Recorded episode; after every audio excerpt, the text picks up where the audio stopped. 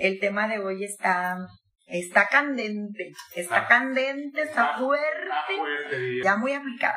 Pues el tema de hoy está muy fuerte, muy fuerte, pero este resulta que eh, a raíz de muchas personas que llego a tratar ya en la edad adulta y que me dicen mi papá era un desgraciado, mi mamá era una no sé qué, y luego es que mi mamá me abandonó es que mi mamá me intentó matar. Y yo, ¿de qué me estás hablando? Mi mamá me intentó ahogar. O me intentó abortar. No, no, no, no. Entonces, este, con todas estas historias, sin resolver, eh, se van a un matrimonio, se van a, a, la aventura de tener un hijo o de tener dos, y entonces abrir un, un sinfín de puertas. Pero el tema de hoy, en Ale Castañeda Presenta, es perdona a tus padres. O sea, yo nada más les voy a decir una cosa, el perdón es una de las cosas que, una de las emociones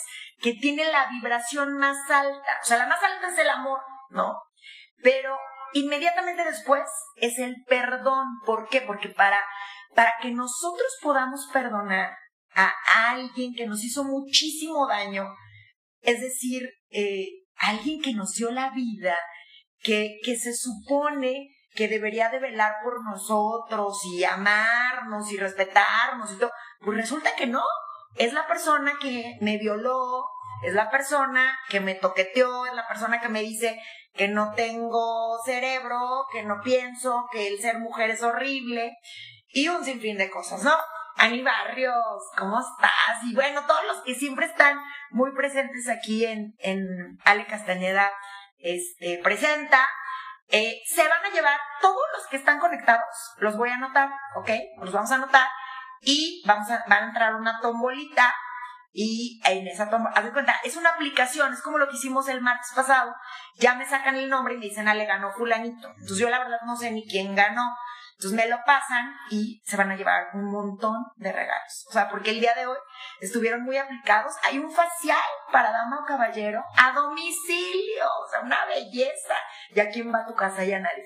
Y bueno, pues con bombo y platillo quiero presentar a mi invitado del día de hoy, que ya en redes sociales, pues ya, ya lo conocen, ya lo conocen por el programa de radio, por la pasarela. Estuvo acompañándome a lo largo de tres años desde el programa bueno, él estuvo la primera semana de, estreno cuando Selvi y yo teníamos las cisternas. Bueno, pues ahí estuvo Ernesto Proa. Y pues aquí lo tengo. Ernesto Proa es terapeuta, es sexólogo, tiene muchísima experiencia en terapia, también gestal y bueno, individual, de pareja, con niños, con hombres, con mujeres, con madres, con, con lo que viene siendo la vestida, básicamente. Ernesto, bienvenido a Ale Castañeda Presenta este, ¿cómo estás? Muy bien, muchas gracias por la invitación. Yo, yo feliz de estar aquí inaugurando también mi espacio, que la boutique, que tenemos el vasito. Un bonito lugar, gracias. Ay, no. Y me encanta que estés en este proyecto y haciendo esto. Además, creo que porque aquí andaremos sin comerciales y un poco sin censura, ¿no? Entonces, que podemos a lo mejor ahondar en temas que quizá por el horario que era del radio y los momentos, pues no tan fácil puedes decir me violó como con esa fuerza y, y, ahondar en ese tipo de cosas. Sí, son, son, son este, temas picositos y temas que dicen, no, espérate tantito, me estás albortando el gallinero. Pero, este, ¿qué pasa cuando eh, yo crezco y entonces me doy cuenta que cuando yo tengo una relación de pareja, es decir, estoy como, tengo 14, 15 años, entonces empiezo a, eh, que es cuando uno empieza a tomar su propia personalidad y es cuando me doy cuenta que las cosas no andan bien. O sea, 14, 15 años me empieza a gustar un niño, una niña y entonces empiezo a conocer a otras familias, empiezo a conocer a otras amigas, a otros amigos que tienen unos papás que las respetan, que las aman, y el mío no. O sea, que, que tener novio es normal y en mi casa está prohibido. Y así empiezas a ver situaciones así y de repente es como, como se empieza a forjar la personalidad de cada quien. Y tristemente te das cuenta que, que es muy fuerte decirlo, ¿no? Mi peor enemigo es mi mamá. Mi peor enemigo es mi. O mi depredador o la persona más tirana y más cruel dentro de mi vida es mi padre, ¿no? Y, y, y vaya, este, ¿cómo, ¿cómo llegamos ahí? La verdad es que es imposible, Ernesto. Bueno, tú eres el experto, el experto, ya nos dirás. Es imposible llegar ahí sin dolor.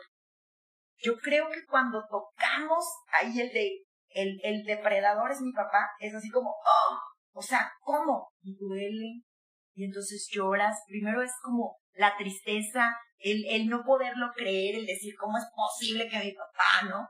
Pero después entra la ira, y es donde la mayoría de las personas nos quedamos estacionados en la ira, en ese, ahora me lo van a pagar. Oye, pero tu papá se murió hace 20 años, oye, tu papá se murió hace 10, o, o bueno, se fue a vivir a otro país y ya ni lo ves, ni tu mamá tampoco, y sin embargo, tú quieres que todo el mundo te...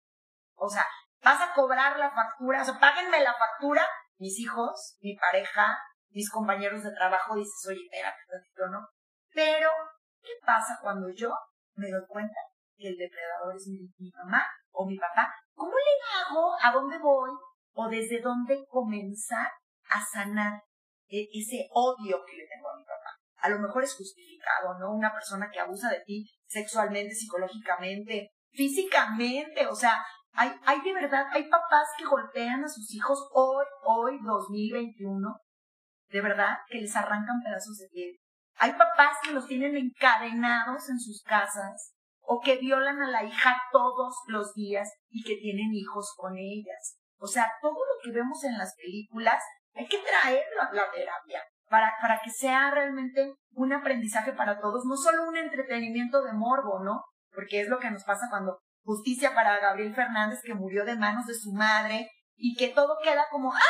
Pues vi un documental ahí bien feo porque la mamá estaba loca, ¿no? Y ay, qué fuerte, y seguimos nuestra vida normal. O sea, lo ideal es traer esos casos de Ted Bundy, de, de, de todos estos criminales, de, de asesinos seriales, o sea, ¿por qué, ¿por qué asesinan? ¿Por qué matan? ¿Por qué, ¿Por qué destripan a la gente? O sea, es traerlo a terapia y entonces con un análisis profundo, con un análisis de verdad muy asertivo y con todo el respeto del mundo, nos damos cuenta que el victimario es víctima. O sea, que a él algo le hicieron, o sea, a ella algo le hicieron. Definitivamente, alguien que actúa con tanta crueldad, hay un trasfondo. Entonces, bueno, ahora sí que como dicen, vamos a iniciar por el principio. Y primero yo me doy cuenta, ¿sabes qué? Mi peor enemigo toda la vida es mi padre. Y es la persona que más me ha herido. Entonces, ¿qué hago? Ya me di cuenta, ahora cómo lo sano, ¿no? primero creo que es importante en el que nos damos cuenta que está muy cabrón, porque no necesariamente tiene que ver con una etapa determinada. Hablábamos hace, antes de entrar a, a, este live, cómo las generaciones son diferentes de acuerdo a lo que cada quien vive. En tu generación en mi generación, y, vemos a la generación de nuestros padres, nuestros abuelos, las figuras paternas y maternas estaban tan exaltadas que casi casi estaban, era la Virgen de Guadalupe, Dios y ellos. ellos eran su equivalente, su representante. Entonces había una constante sobre que el padre no se le juzga, que a la madre no se le juzga, que ellos hacen lo mejor por ti. Entonces, si tú te fijas, nuestras generaciones vienen cargando un discurso de normalización de la violencia, de entender que lo que me hacen es algo que me hacen, me hacen porque me aman. de acuerdo a que existe el amor. La mayoría de las personas, por lo menos en mi experiencia de terapia, se dan cuenta en diferentes edades. Es muy complicado porque tiene que ver el nivel de, de herida y el nivel de, de comprensión. Hay gente que hasta que llega a la terapia incluso puede tener 50 años y no puede nombrar el hecho de que eso que vivió se le llamaría un abuso sexual o eso que vivió es una violencia por ejemplo, había un chavito que llegaba a terapia y de repente me compartía, él de unos veintitantos años. Es que cuando mi papá murió, yo comencé a trabajar desde los doce. Y yo decía, ¿y tu mamá? No, es que ella se quedó cuidando a mis hermanos. Y entonces la mamá se quejaba mucho porque este hijo no era el hijo atento y amable que era, porque cuando sentía mucha rabia, él ya dejaba de hacer lo que hacía pues cuando analizamos el contexto de este chico, pues lo que él tenía era un abuso económico, un abuso emocional, desde niño. Pero como todo estaba aderezado con soy el buen hijo, qué buen hijo eres. Ay, es que si usted lo viera, Pedrito, cómo cuida, cómo él desde que su papá faltó. Entonces, si te fijas, todo el entorno va ayudando. Cuando alguien se da cuenta, es muy difícil que se dé cuenta de sopetón. Creo que a, todos los que nos hemos ubicado personas, no tan fácil nos damos cuenta de que, de que va a llegar. Cuando la persona entonces comienza a ser consciente, recuerden que igual que en cualquier proceso comienzan a activarse los mecanismos de defensa. Y entonces lo niego o lo suavizo. Bueno, sí me, sí me pegaba, pero me lo merecía. Bueno, bueno, sí me tocó, pero no muchas veces. A menos que el acto fuera sumamente violento y fuera muy claro, es un despertar o se viene con esta claridad de tiempo. Pero la mayoría de las personas que han vivido un tipo de violencia y de maltrato y que odian a sus padres, ni siquiera lo hacen consciente. Porque este hoy está cabrón reconocerlo. Imagínate que yo llegue y diga, ¿sabes qué, Ali? Por todo lo que me hizo. No, tú volteas. Y si tú eres de la vela gorda, me dirías, ¿qué? Pero es tu madre, entiéndela. Todo lo hizo por amor. Lo hizo por amor, pobre mujer. Sí, Tú la ves ahí, pero ella sufría y sufría. Y entonces es muy difícil que yo, porque comienzo a tener un choque. Todas las, estas discursos comienzan a chocar en mí y hacen una disonancia. Y yo no sé cómo acomodarlo y los discursos me generan. Entonces es probable que vemos al, al, hijo que no solamente está molesto por la adolescencia o molesto por algo, sino que se irrita y enfriega, contesta mal o es muy violento y dice, pero yo no sé por qué está así. Bueno, habría que revisar. Claro, Y entonces, a partir de este, darse cuenta es cuando comenzamos a ubicar. Lo primero y lo más importante es ponerle nombre. Igual cuando tú que trabajas en antología lo vemos. Que llega alguien y dice, es que se fue. Es que desde que ya no está. se murió. Y eso nos duele cabrón, Está difícil y sé que taladra, pero le tenemos que poner nombre a eso que nos pasó. Eso que hizo que fue maltrato, eso que hizo que fue violencia, eso que hizo que fue abuso sexual o que fue violación. Entonces, yo recuerdo casos de personas que llegan y dicen, bueno, es que yo recuerdo que tenía seis años y entonces yo estaba ahí acostadita en mi cama y entonces mi papá llegó y, y pues pasó. Y yo, ¿qué pasó? Pues sí, pues lo que pasa, bueno, tú ya sabes, aunque te duela mucho, le tenemos que poner nombre. Que decirlo. Tenemos que abrir la herida. y entonces, cuando ya una persona puede poner el nombre, todavía nos avisan. Recuerdo casos de gente que dice, y abuso de mí. Mm, mira, no quiero el morbo, quiero que me describas cómo fue el abuso. Y entonces, bueno, pues yo estaba acostada y entonces yo no quería, me tapó la boca y entonces fue su pene, en mi vagina, o en mi ano. Ah, se llama violación. Exacto. Porque el abuso tiene que ver con este seducción o con este no darte cuenta tanto o que sea tan violento. Entonces, fue violación, se le llama violación y esto tiene una explicación, esto es también algo legal y todo este tipo de cosas comienzan a hacer un choque. Entonces, cuando la persona comienza a entrar en este choque, viene el acompañamiento para comenzar a trabajar la parte emocional. Tú decías, el enojo. Ojalá y todas las personas llegaran en el enojo, pero muchas personas tienen el enojo muy disfrazado y entonces me corto, me golpeo, entro en relaciones donde me pasan cosas o fracaso constantemente en que en la escuela me salgo o en mi trabajo no estoy. Todas estas conductas de autodestrucción en muchos son enojos reprimidos que no sé cómo sacar. Claro, claro, claro. No, es que, híjole, eh, te, te, estoy escuchando y de verdad, Ernesto, yo me pongo a pensar, ¿cuándo llegará el día que las personas no actuemos como robots y como borregos, ¿no? Estás en una reunión y ¿cómo está tu mami? Ay, súper bien. Ay, tu mami siempre tan linda. Y cuando tú y yo sabemos que tu mamá era una desgraciada contigo, que lo que te hacía no tenía nombre, o sea, que no que los dejaba sin comer, que la mamá era una, miren, no tiene nada que ver que tú tengas múltiples parejas. Al final es tu vida privada y tú sabrás lo que haces. Pero cuando tienes hijos, ahí sí tiene que ver. Porque si esas múltiples parejas tú se las llevas a tus hijos cuando son pequeños y te ven con uno y con otro. Imagínate qué siente el hijo que ve que a su mamá le mete la mano un viejo y mañana otro y pasa mañana otro. No es agradable, porque eso habla de, de inestabilidad, o sea, además, eh, eh, acuérdense que como seres humanos pues actuamos por imitación, entonces el niño en la escuela ve cómo es una mamá, o sea, realmente cuando yo digo, papá, tú vas a pensar en tu papá, eso lo hemos platicado en, en talleres de verdad de alcohólicos anónimos, y, y, me fascina tocar el tema de madres tiranas. Empiezo con ese y yo ya sé que llevo la llave del éxito, ¿no? Les digo, porque mi madre era una santa y mi madre todo lo hizo por amor y ella con sus manos y... Mm, o sea, yo tenía una tía y tenía porque ya se murió. Yo tenía una tía que, que vaya, quedó viuda, joven, y ella decidió no casarse y entonces esa factura del no me casé, no te di un padrastro, te la voy a cobrar. Entonces tú, mi hijo Ernesto, toda la vida te voy a decir que no me casé por ti, que no tuve una nueva pareja por ti, pero por tu culpa. O sea, no te voy a decir que es tu culpa, pero sí te voy a decir que es tu culpa. Entonces tú, ¿qué tienes en tu cabeza? Mi mamá es una mujer pura, santa, después de 50 años sin estar con un hombre, pues ya se volvió a ser virgen.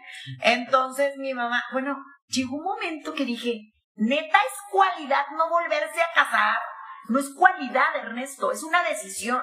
Tú por cobarde decidiste no tener una relación con un hombre para no meterte en camisa de once varas, porque ahora resulta que si tú te relacionas con un hombre, este pudiera ser pederasta. O he escuchado, por ejemplo, eh, ay, pues ahí le va un, ahora, ahora sí que les va un buscapiés ahí a alguien que me acaba de contar esto no hace mucho. Dice, mi padre decía, dice, mi papá nunca se volvió a casar porque decía que las madrastras no eran buenas ni en cuentos. Le dije, dile a tu papá que lo quiero conocer. Y, y, y, y luego yo, así como en mi pensamiento, al cabrón. O sea, yo, yo así como que dije, lo quiero conocer al... Le dije, pues fíjate que yo soy madrastra. Eso de generalizar es tan delicado, pero tan delicado. Es como decir que todas las mujeres somos iguales o que todos los hombres son iguales. Es una estupidez. O sea, por favor, o sea, y, si, y los que digan eso, pues echen una viajadita. Es más, hasta métanse a Netflix y ya ve uno puras series iraquíes y de Jordania y la fregada, ¿no? Y ves las de Jordania y son igual de perras que las de aquí. O sea, ahorita yo estoy viendo una serie que, que no doy crédito, la de Elite, que las deja tontas. Claro. ¿Y, son, ¿Y por qué? Porque están más reprimidas y se hacen más perversas, en fin. Pero eso es otro tema. Cuando hice el programa de Madres Tiranas, porque fue un hitazo. Porque la gente no se atreve a decir que hay males, malas madres. No se atreven. Entonces, e, este señor que me dijo, no, que el hijo me dijo, es que mi papá, o sea, no sabes lo que es mi papá. O sea, e, e, conozco la santidad en madres y padres que no se casaron, que quedaron viudos y que no se casaron, y los hijos los santifican, los ponen en un pedestal, pero porque el papá no deja de decírselos. De yo, yo nunca tenía una madrastra, ojo con eso, las madrastras ni encuentro son buenas, no sé qué. Y yo dije, qué cobardía, qué cobardía. Y, y yo le dije, ¿qué edad tenías tú cuando quedaste huérfano? Dos años, me dijo. Tú no sabes lo que es una mamá. Me dijo, no. Mi papá, pues mi papá fue mamá y papá. No, no, no, no, no, no, no. Mamá es mamá y papá es papá y son roles muy diferentes. ¿Tú no sabes lo que es una mamá? Mm, bueno, sí, ahora con mi esposa. O sea, porque mi esposa tiene los hijos y todo esto, ¿no? Wow. Entonces dices, qué horror. O sea, en realidad, si tu papá hubiera elegido una pareja, este, con amor, con inteligencia, con sabiduría, pues hay madres sensacionales. Y, y, y, vaya, digo, no quiero dar nombres, por eso me están viniendo mucho a la, a la cabeza, este, que le dicen mamá, y dice, bueno, mi mamá, que no es mi mamá, porque mi mamá murió cuando yo nací, y ella es mi mamá. Y conozco, híjole, de verdad se me están viniendo varios nombres, curiosamente, de mujeres que tuvieron madrastra porque al hombre como que se le hace más difícil como reestructurar su vida y bueno, se, se, casan nuevamente, a veces por tener sirvientas, ¿eh? A veces por tener cocineras y hay que decir las cosas como son. Pero dicen, mi mamá fue increíble conmigo, fue amorosa, fue tierna. Después ella tuvo hijos con mi papá, pero todos éramos hermanos, nunca hubo diferencias. O sea, mi mamá decía, todo es para todos, tú eres mi hija, no pasa nada, ¿no? Entonces, yo nunca pensé ser madrastra, por ejemplo. Jamás no fue algo así como, Cuando estaba chica y luego, y pues, ¿tú qué quieres ser? Pues yo madrastra, o sea. Yo cuando, sí, yo quiero tener hijas, pues, y, y si se puede cuatro, cuatro, ¿no? Entonces, no, a veces la vida llega así, o sea, se presenta así y yo te puedo decir algo que para mí ha sido una experiencia enriquecedora, además no es viudez, porque sus madres viven, y, y es muy complejo cuando la mamá vive, porque si no vive, pues tú nomás eres y ya, ¿no? Entonces ese amor, así dámelo a mí sin culpas. ¿Sabes que los hijos de, de padres divorciados y, y, bueno, cuando el papá rehace su vida o la mamá rehace su vida, ven como deslealtad portarse bien con el padrastro o con la madrastra, también son roles malentendidos. O sea, esa lealtad hacia tu mamá, hacia tu papá. A ver, el que tú te portes educado con la madrastra, te portes amoroso, no, no te va a restar amor o cariño a, a, tu madre o a tu padre o respeto. Pero bueno, así se, vamos caminando como poco a poco y se ha ido limando. Fácil ser madrastra no es, porque hasta el nombre es horrible, ¿no? Madrastra. Entonces, por ahí una amiga en una ocasión que es terapeuta me dijo, mira Ale, malo si sí y malo si no. Entonces, tú solamente da dulces y regalos. Se acabó. Así, dulces y regalos. Porque si te sales de esos dos, va a haber problema. O sea, dulces y regalos. Entonces, aunque estén grandes, de todas maneras les encantan los dulces y los regalos. Entonces, volviendo al tema, Ernesto, ya pasando, ya le pusimos nombre, ¿no? O sea, ya decimos, ¿sabes qué? Pues mi papá era un irresponsable, mi papá era alcohólico, mi mamá pues era era una sexoservidora y no pasa nada, pero se los llevaba a la casa, entonces a mí me afectó mucho esta parte de la sexualidad, desperté a muy temprana edad, este podemos nombrar algo así como los papás golpeadores, con palabras, los papás golpeadores. Yo jamás te toqué, no, pues mejor hubieras agarrado la cuarta y me hubieras descuartizado ahí en el patio en vez de todo lo que me metiste en la cabeza, ¿no? Entonces, papás golpeadores de manera emocional, de manera física, que es durísimo, durísimo luego quitarte eh, todo el cochambre en la cabeza. Entonces, paso número dos. Primero le decimos nombre y después reconocemos el daño. O sea, ahorita yo, a mis 50, a mis 60 años, ¿qué sigo conservando de ese recuerdo doloroso? ¿Qué, ¿Qué, se quedó conmigo? O sea, ¿qué no me dejó? Ya no me siguen pegando, ya no me siguen diciendo cosas, pero sin embargo, hay, hay, hay una parte en mi inconsciente que me sigue diciendo tonta, que me sigue diciendo no puedes lograrlo, que me, puede, me sigue diciendo eres un jotito de closet, o eres una mujerzuela, o eres una... Digo, tengo amigas que todavía, que yo no conocí esa historia, que me dicen, ¿sabes qué? Es que mi papá me dijo que pues yo era una cuatro letras, me gritó y, yo no soy esa, sin embargo, me sigue doliendo y me lo dijo hace 30 años.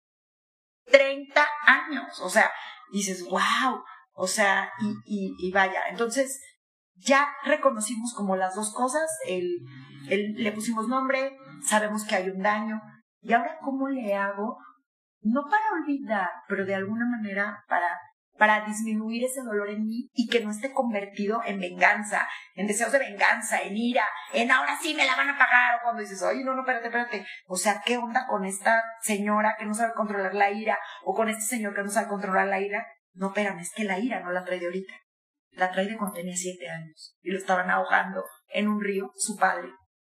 ¿O sabes qué? Su papá dudaba, ay, esto pasa muchísimo cuando el papá duda, duda que eres su hijo. Y entonces en vez de reclamarle a la mamá, te reclama a ti. Y a ti te trata feo. Y a ti te dice, muchacho, hágase para allá. Porque yo creo que no eres mi hijo. Porque resulta que yo me fui de viaje y regresé y pues ya estaba embarazada. Y las cuentas no me salen. Entonces dices, vaya, pues reclámale a hija. ¿Sabes cuántos casos hay de que son tres hijos y que dice el último no es mío? Y que se llevan de viaje a los otros dos y al último no. Ay, no, no, no, no, no, no. Terrible, pero Ahorita estamos hablando de la víctima para que deje de ser víctima. Estamos hablando del hijo, no del papá. O sea, le estamos hablando al hijo que tiene 40, 50, 60, 70 años y que libérate, libérate. Y el perdón, busquen la definición en Google. El perdón es una liberación, es un regalo que te das a ti mismo. El perdón es una de las cosas más hermosas que te puedes regalar como ser humano, pero no es fácil, Ernesto. Porque perdonarle, ay, sí, sí, ya te perdoné en el hecho de muerte. Ay, hija, perdóname. Y tú, sí te perdono. pero luego por dentro dices, viejo, hijo de la tal por cual. Y, y cuando se te presenta una situación de que te va mal económicamente, de que te va mal con tus parejas, regresas otra vez a la edad de siete años donde fuiste agredido o agredida. Entonces, ¿cómo le hacemos para perdonar desde el, desde el corazón y, y de manera integral? Va. Mira, entonces creo que es importante que la mayoría de las personas entendamos que perdón no es reconciliación, porque también es algo que a la mayoría de la gente nos atora, ya lo hemos hablado en muchos momentos, pero para quienes quizá no lo hayan escuchado, es que pensamos muchas veces que yo cuando perdono me tengo que reconciliar con la persona que me lastimó. Entonces lo que hago es buscar no perdonar porque eso implicaría reanudar el vínculo. No necesariamente perdonar a algo o a alguien significa regresar al vínculo. Y entonces, si tú estás en una situación donde te cuesta trabajo porque dices, oye, ¿y cómo jodidos voy a regresar a donde me ponen chingadazos y luego ahora voy a llegar como si nada porque ya le perdoné? ¿O cómo voy a hablar con él o con él? No. Tú tienes tu derecho de perdonar y de mantener la distancia porque eso es muy independiente. Otro mito del, perdón. También pensamos que el perdón tiene que ser, como nos lo venden desde una parte muy cómica, mágica, musical que viene desde las religiones, pensamos que perdonar es una vez y ya. Pero perdonar es una constante. O sea, yo no es que un día llegue y te diga, bueno, pues te perdoné.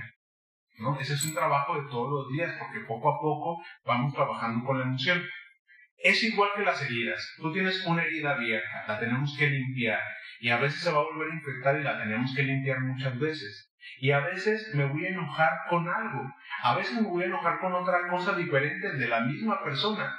Por ejemplo, yo le digo que cuando hablamos, por ejemplo, de abuso sexual, es, es varias dimensiones. El abuso sexual, sobre todo cuando es por parte de uno de los padres, es yo y él. Mi vínculo, a ver, qué jodido siento por él o por ella. Y luego yo y las personas que estaban alrededor.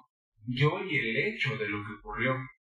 Ah, es que me ponía mis chingas con un cable y entonces quedaba yo ahí tirado. Sí, ahora vamos a trabajarlo directamente con el que te pegaba. Ahora veamos con toda la gente que nos permitió. Ahora vamos a trabajar con el hecho del golpe en sí. ¿Y qué vamos a buscar? La exploración de la emoción. Todas las emociones para que sean vividas y sean sanadas tienen que tener dos condiciones. Ecología. Quiere decir que no me siga jodiendo a mí ni física, ni emocional, ni económica, ni nada. O sea, para yo sanarlo no necesariamente tengo que... Si yo me estoy cortando, si yo me pego, si yo dejo de comer o como en exceso, eso no es, eso no es un camino. Otro es tampoco dañar a alguien más. Yo no puedo llegar contigo.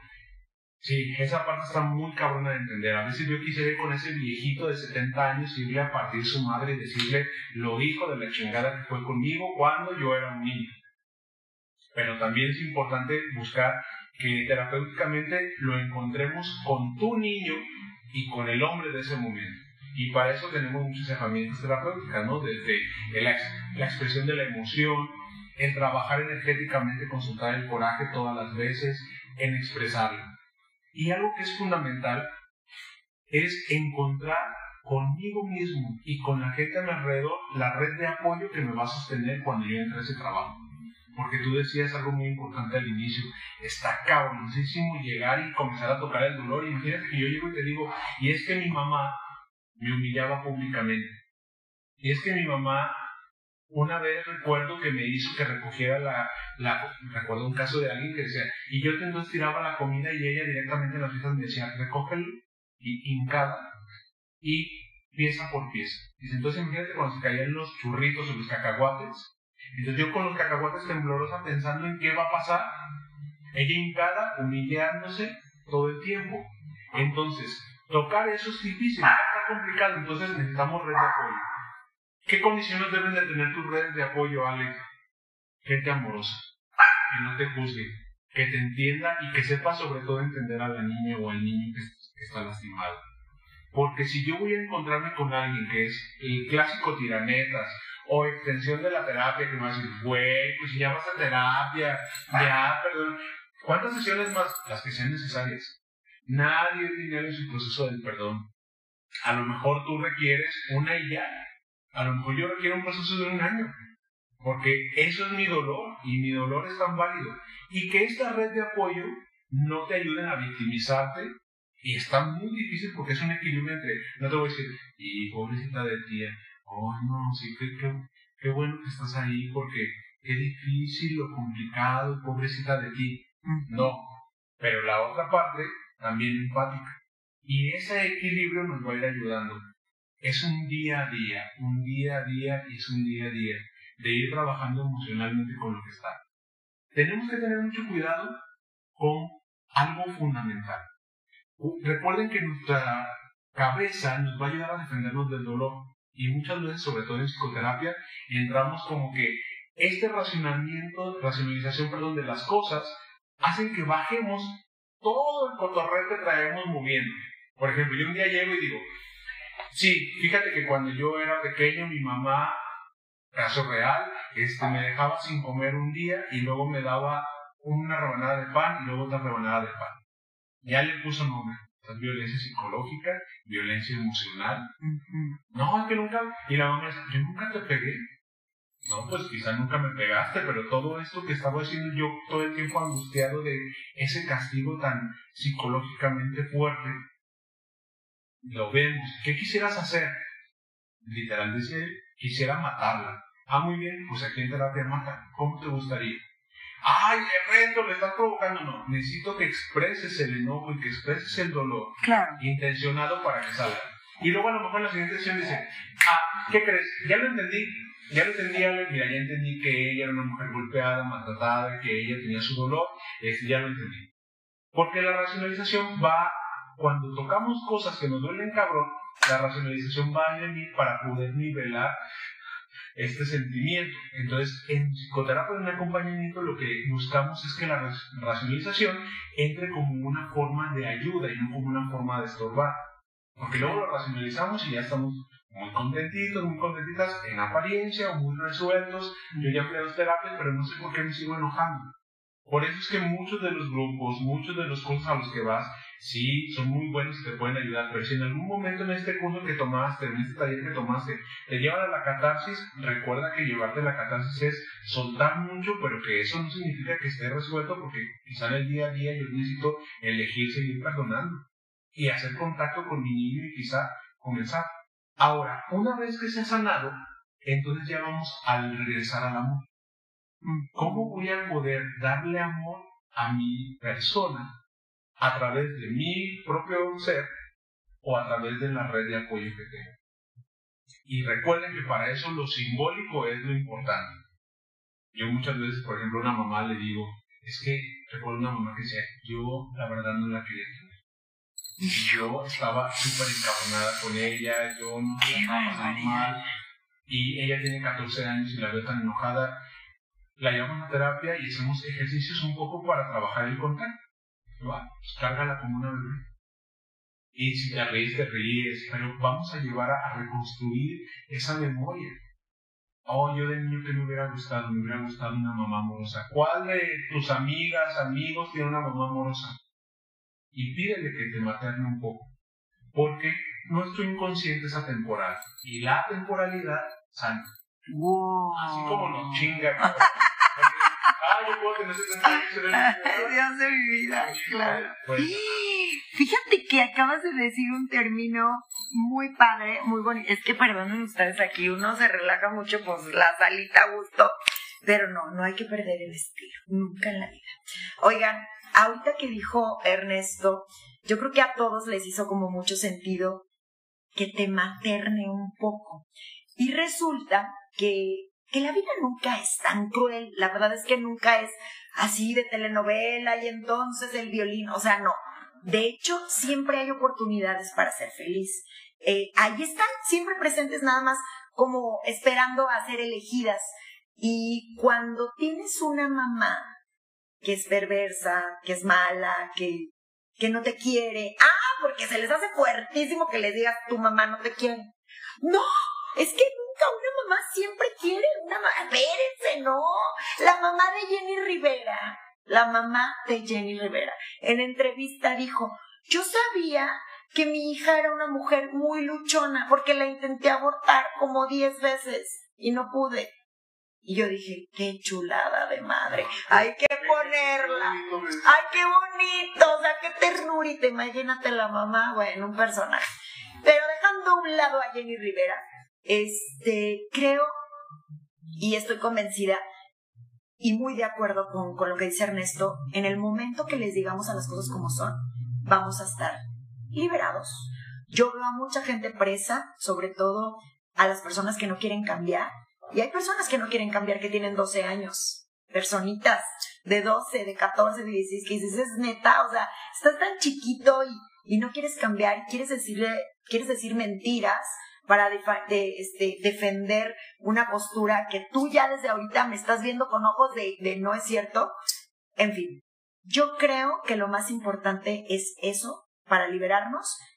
Si tu mamá no te gusta, si tu papá es una asquerosidad de papá, tienes alternativas. Siempre hay un tío buena onda, siempre hay una tía buena onda, siempre hay una mamá de tus amigas, de tus amigos, que te puedes recargar, que puedes, que puede escucharte con tanta atención, que se te enchine la piel.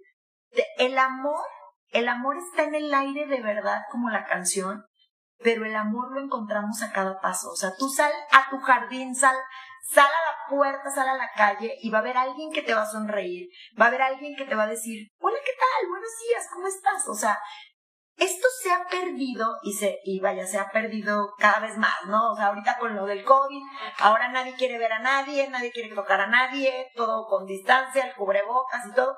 Que bueno, la verdad es que sí estamos viviendo una pandemia y es real y tenemos que guardar la distancia. Sin embargo, el hacer este tipo de, de dinámicas como, o de programas, como le quieran llamar, eh, en vivos, es para estar cerca de ustedes. Miren, hoy en día, este, como nunca he sentido la muerte este último mes, ha sido fuertísimo para mí porque no los quiero alarmar, no los quiero alarmar, pero tengo más de 55 personas que me han buscado por tema de duelo únicamente de Guadalajara.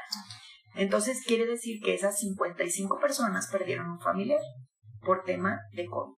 El último que me acabo de enterar son un matrimonio que ambos murieron de COVID y dejaron a una pequeñita de 12 años, ¿no? En, la orfandad. La palabra orfandad es muy fuerte es algo así como, como el bastardo, la orfandad es así como que su prima hermana, ¿no? Es que son huérfanos, los huérfanos, o sea, hasta el nombre está horroroso. ¿Cómo, cómo sacudirnos de, de, de algo que no escogimos? Ustedes no escogieron a sus papás, sus papás sí decidieron tener un hijo o una hija, lo que les saliera, ¿no? Pero ellos sí decidieron ser papás me dicen, ¿y los productos de una violación? Bueno, esos no, ¿no? Bueno, ¿y qué tal que se le, la pastilla, se tomó la pastilla o salió con el dispositivo aquí pegado el chamaco? Bueno, esos no. Ok, ellos. Pero aún son dos personas, o sea, dos personas que tienen relaciones sexuales, saben que el riesgo de hombre, no, hombre y mujer, el riesgo es altísimo de que sin, sin condón ni nada, de que salgan embarazados. O sea, eso, eso es real, ¿no?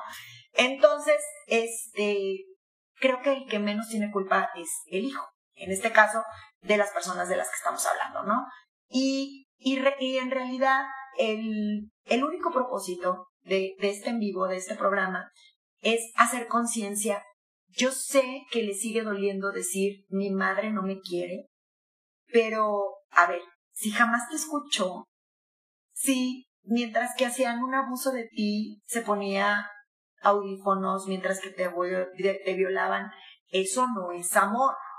Tu mamá no te quiere. Si tú tenías un padrastro y ella con de que el padrastro no se fuera, dejaba que te violara, tu mamá no te quiere. Parte de ahí. No pasa nada. Hay muchísimas personas que sus padres no las quieren o no los quieren y no les va a pasar nada. Pero si tu mamá o tu papá no te quiere, resulta que hay un novio que sí te quiere, que hay una novia que sí te quiere, hay una esposa, hay un marido, hay unos hijos que sí te quieren, hay unos compañeros de trabajo que están ahí, hay un trabajo que te apasiona. Nadie pinta como tú, nadie escribe como tú, nadie hace esas piruetas como tú. Bueno, pues una manera también de liberarnos y de perdonar es volver bueno, yo les digo, siempre todo es de adentro hacia afuera, siempre, todo el tiempo. Si ustedes trabajan en ustedes, es decir, ya encontré mi pasión, Ernesto. Y mi pasión de verdad es pintar. O sea, esa es mi pasión. Yo sé que va a ser muy difícil que yo pueda comer de mis pinturas porque no soy un pintor reconocido. Sin embargo, pues me gusta mucho pintar y cuando lo hago, soy yo, me encuentro conmigo. Ese, el sentido de su vida, eso es lo que les va a ayudar a salir del pozo, de cualquier pozo del que estén. Pero en el momento que ustedes encuentren la pasión por la que están en este mundo, le van a agradecer la vida a sus padres. Los padres que te dejaron en un bote de basura, los padres que te dejaron en un baño de la central camionera, los padres que te dejaron en una casa hogar o con una monja, a esos padres les vas a agradecer tu vida. Cuando no tengas nada bueno que decir de tus papás, parte únicamente de les agradezco por haberme traído al mundo. Que ya después de que me dejaron en un bote de basura, pues alguien me agarró el de los churros, el de los tamales, y pues soy el hijo del, de la churrera de la tamalera, pero estoy aquí y, y, gracias. Ah, pasa, pasa un fenómeno muy curioso, Ernesto, pero cuando tú encuentras el sentido de tu vida, empiezas a agradecer. Entonces, el perdón es mucho más sencillo, porque entonces yo ya me voy a fijar solo en lo bueno. Y lo único bueno, o sea, que sí hay bueno que te dieron tus papás fue la vida. Si después de la vida fue el abandono, el golpe, el, la cosa, daño psicológico y todo lo demás, ya no importa. O sea, ya no importa porque te dieron la vida. Y tú encontrando tu sentido, miren, por algo estamos aquí. Y creo que es muy conveniente en este momento que todas las personas que tenemos salud, que tenemos vida y salud y que están, digo, las personas que están conectadas, que también no estén vivo, a, aunque digan, bueno, Ale, pues sabes que yo tengo COVID y te estoy viendo. Oye, Ale, pues yo tengo diabetes y te estoy viendo. Yo tengo cáncer y te estoy viendo. Sí, pero hay salud. Es que, es que es algo bien loco. Miren, el hecho de que yo tenga una enfermedad crónica degenerativa mortal, tengo salud, o sea, tengo sana una muy gran parte de mi cuerpo, porque estoy con vida, porque me está latiendo el corazón, porque el pulmón está funcionando. O sea, no estoy conectada a una máquina en terapia intensiva, o sea, no, o tengo muerte cerebral. A eso me refiero con la salud. Aun cuando ustedes tengan enfermedad, hay una parte de salud. Entonces, volviendo al tema de los papás, supongamos que ese vaso que nos dicen tanto en las escuelas de padres, que ay, la escuela de padres necesita una modernización ayer, este, los hijos son como un vaso vacío y tú lo llenas de lo que tú quieres y que quién sabe cuánto, ¿no? Supongamos que a ti te llenaron de pipí de perro, de la lluvia de hace tres días y de una guacara, de un borracho. Eso está lleno tu vaso.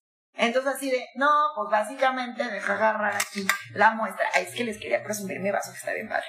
Entonces yo agarro el vaso, esta es Ale Castañeda, ¿no? Uy, no, hijo, pues, o sea, está ni siquiera filtrando la mano, ¿no? Pues, entonces, cuando llega este vaso a personas con muy poca inteligencia emocional, incluso psiquiatras y psicólogos no tienen esa preparación y dicen, Ale, está podrida, pues no hay manera, ve, güey, o sea, ¿cómo voy a cambiar esto transparente? No hay manera.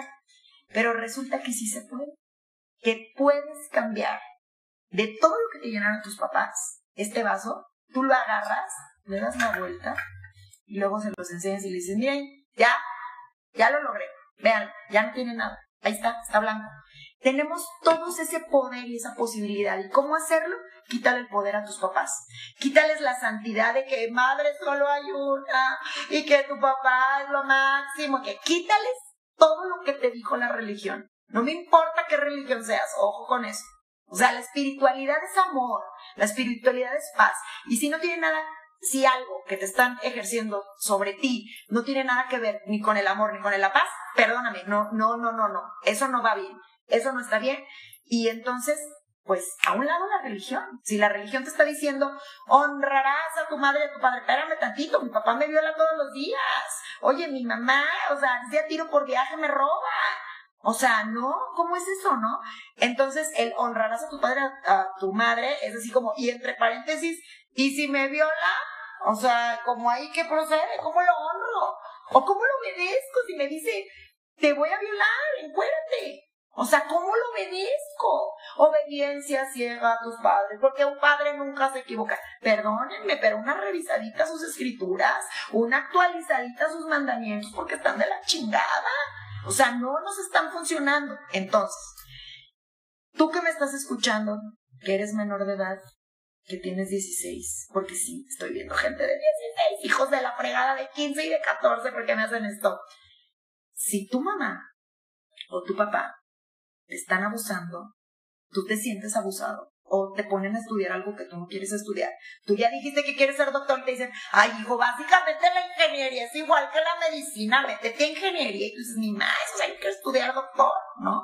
Quiero estudiar medicina, perdón. ¿Qué consejo te puedo dar? Siempre hay aliados. Siempre hay aliados. Ve con una tía, con un tío y dile que tú estás siendo abusado. Abusado sexualmente, psicológicamente, Mira, si de 20 uno te hace caso, ya le hiciste. Y si pasa, Ernesto. Si pasa, curiosamente, este, bueno, pues ya en el, en el, en el librito que voy a sacar ahí, ay, pues ni modo. A mí hubo una sola persona que me creyó en un evento terrible que, que yo pasé, ¿no? Solo una persona este, me creyó, pero con eso sobró y bastó. Porque esa persona era el patriarca de mi familia paterna y me dijo yo te creo. Cuando me dijo yo te creo fue así de, ah, o sea, me creyó el chido, o sea, me creyó el mero mero, ¿no? Este, busquen aliados, busquen, busquen aliados para su perdón, para su sanación. En este momento, tanto menores de edad, 15, 16, 17, no me importa la edad que tengas, si tú odias a tus papás, algo anda mal ahí algo anda mal. A lo mejor estás odiando con una exageración. Porque, ojo, eh, odio a mi papá porque no me dejó ir al rey, porque no me dejó ir a la reu. A ver, espérate. O sea, también en las historias también lo decía, o sea, no porque tu mamá, es que una vez mi mamá, o sea, es que Ernesto no sé ni cómo decirte esto, o sea, Ernesto en su cabeza está imaginándose descuarta, o sea, descuartizado, o sea, porque después de todo lo que ha vivido, este, y es así de, Ernesto, es que no sé ni cómo decírtelo, y ya, pues, ¿qué te hizo tu mamá?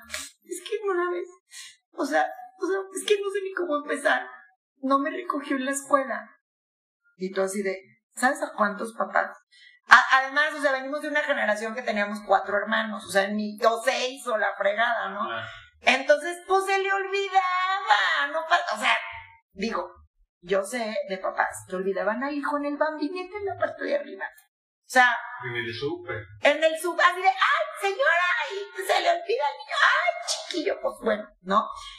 Y, y es algo chistosísimo que, bueno, hay, hay hijos que, que son muy simpáticos y que lo ven de lado amable, ¿no? De, ay, pues mi mamá era bien desechurada, pues, o sea, un día, fíjate nomás, estaba haciendo churros y entonces, este, oye, pero ¿qué te pasó en el brazo que lo tienes todo quemado? Ay, pues mi mamá, pues se tenía el aceite así ardiendo y pues yo tenía tres años me tropecé por el encima, es que yo era rebajo.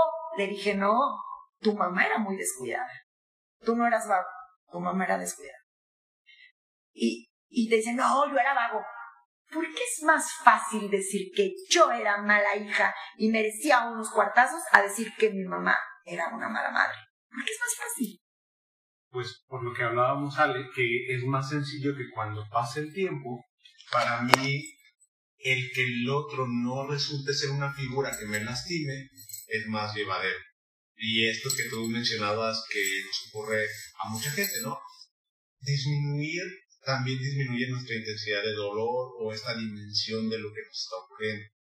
Entonces, por eso es que va, va, ocurriendo. Yo con lo que tú dices reflexiono varias cosas.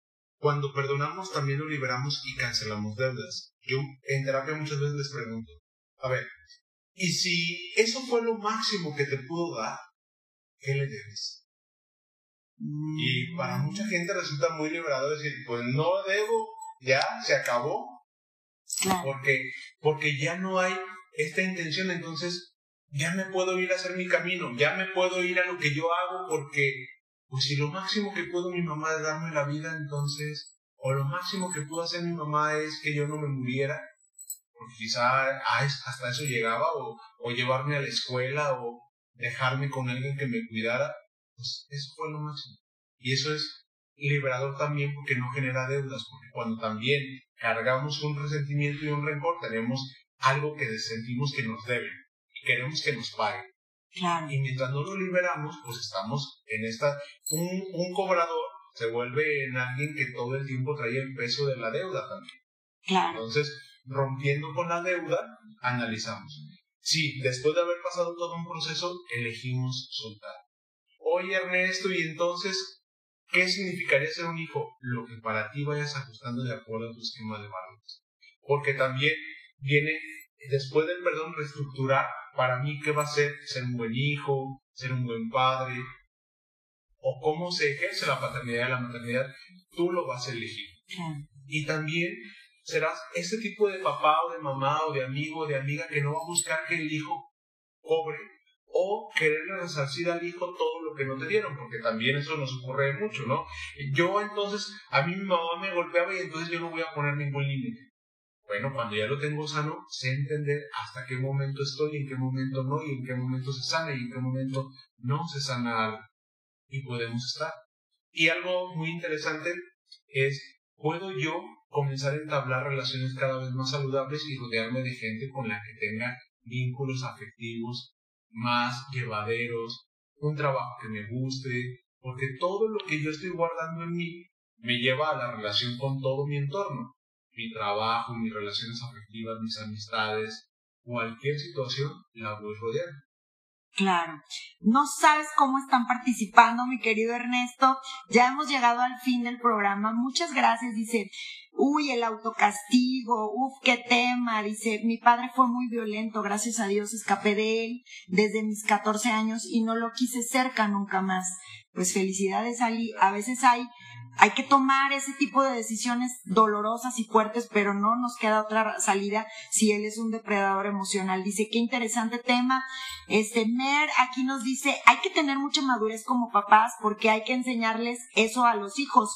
Si los papás separados se llevan bien, los hijos son sanos. En efecto, dice, sí hay palabras que duelen más que los golpes, verdaderamente difícil, pero se supera pero hay que cambiar el chip y eso es lo difícil porque muchos creen que a base de golpes y maltratos los hicieron ser personas de bien, es correcto. Ale Pulido dice como cuando me dijeron, te empecinas en echar a perder tu vida cuando decidí no casarme, ja, ja, ja. muchísima risa, pero que ahorita voy a, dar mi bonito comentario.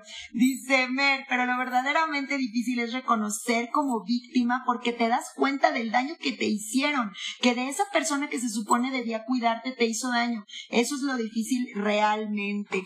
Dice, este, uy, mucha, mucha participación. Oigan, muchas gracias, muy aplicados. Miren, oigan, están mejor que en la radio. Digo, no quiero echar mano, pero, pero qué bárbaro. O sea, ¿saben qué? Es que es la hora. Es que como son las 7.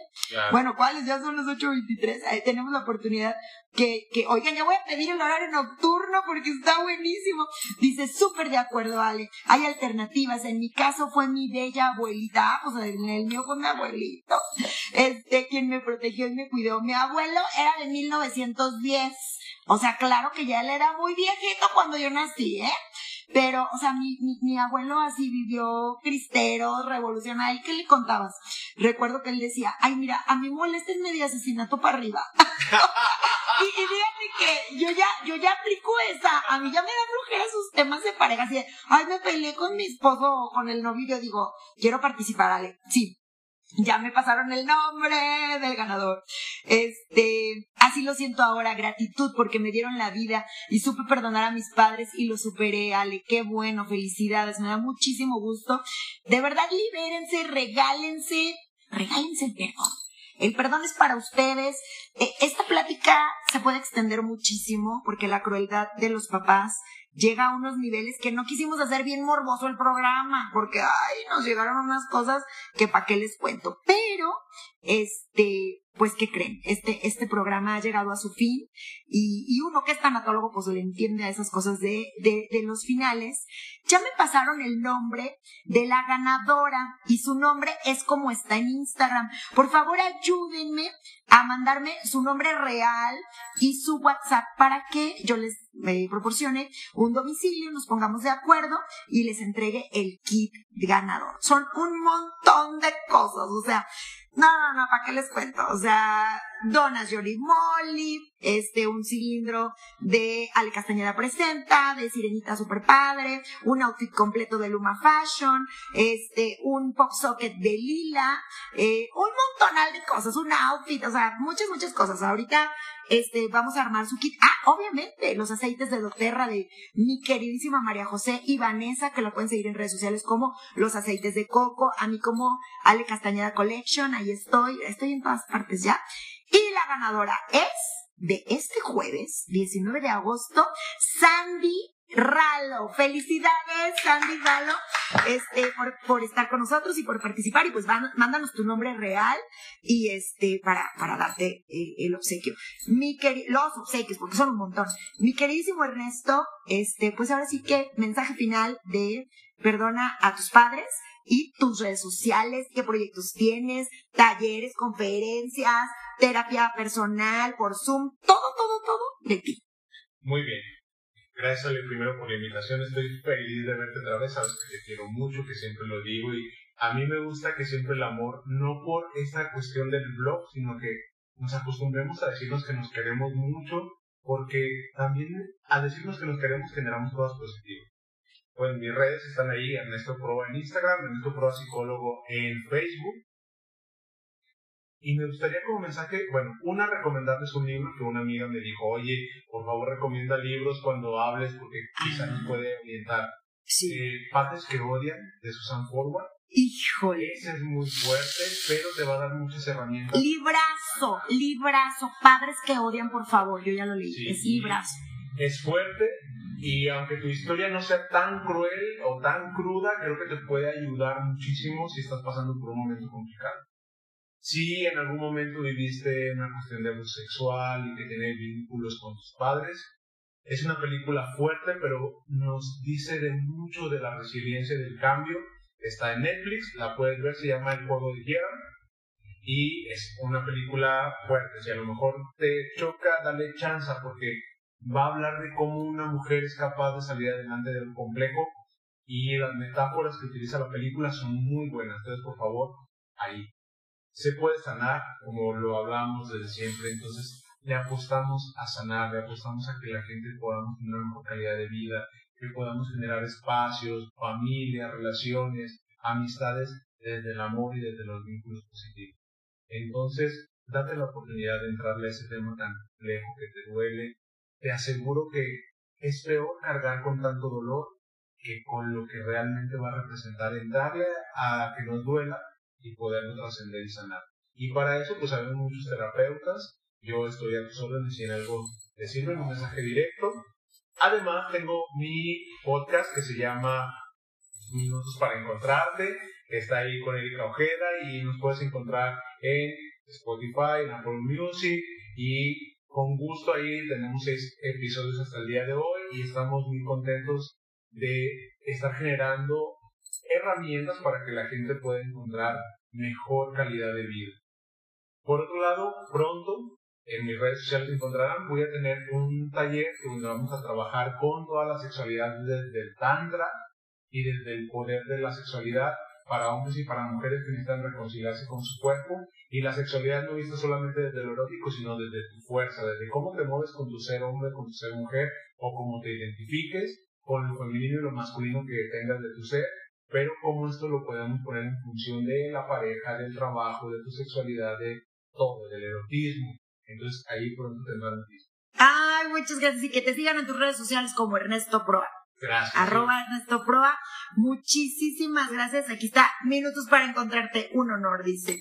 Y por las moritas así. Pues el honor es todo mío, mi querido Ernesto. Un verdadero placer. Creo que hoy les dimos una, vean, no, no, es que con tanta lámpara aquí está la cosa. Yo ya estoy sudando y Ernesto está en una pieza y yo ya terminé con toda mi intensidad.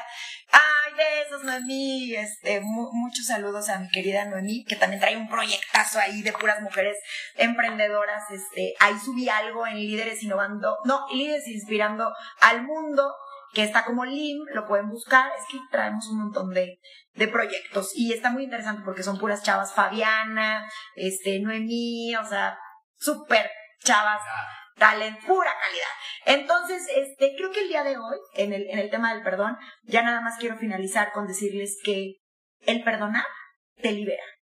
Eso es todo y los espero el próximo martes y, y, por ahí, bueno, pues ya les destaparé este, el tema el día de mañana y el invitado o invitada, este, no saben, o sea, va a estar, va a estar buenísimo, va a estar bárbaro porque voy a tener eh, grandes invitados y grandes temas y sobre todo los temas que nos hacen ser mejores personas, más amorosos, más felices, la estancia que estemos aquí, aquí en este presente maravilloso, en este mundo, en este planeta, pues tratar de ser muy, muy felices. También quiero agradecer a, a quien me hizo estos maravillosos termos al Castañeda Presenta. Es, es una amiga muy querida, Beatrice Batista, y está como Beatrice Home y hace muchísimas cosas hermosísimas. Así que visítenla y vean sus diseños. Si ustedes tienen algo que quieran promocionar, pues contáctenme bien y aquí podemos promocionar absolutamente todo. Vámonos y yo los contacto el próximo martes con más de Ale Castañeda Presenta. Hasta luego.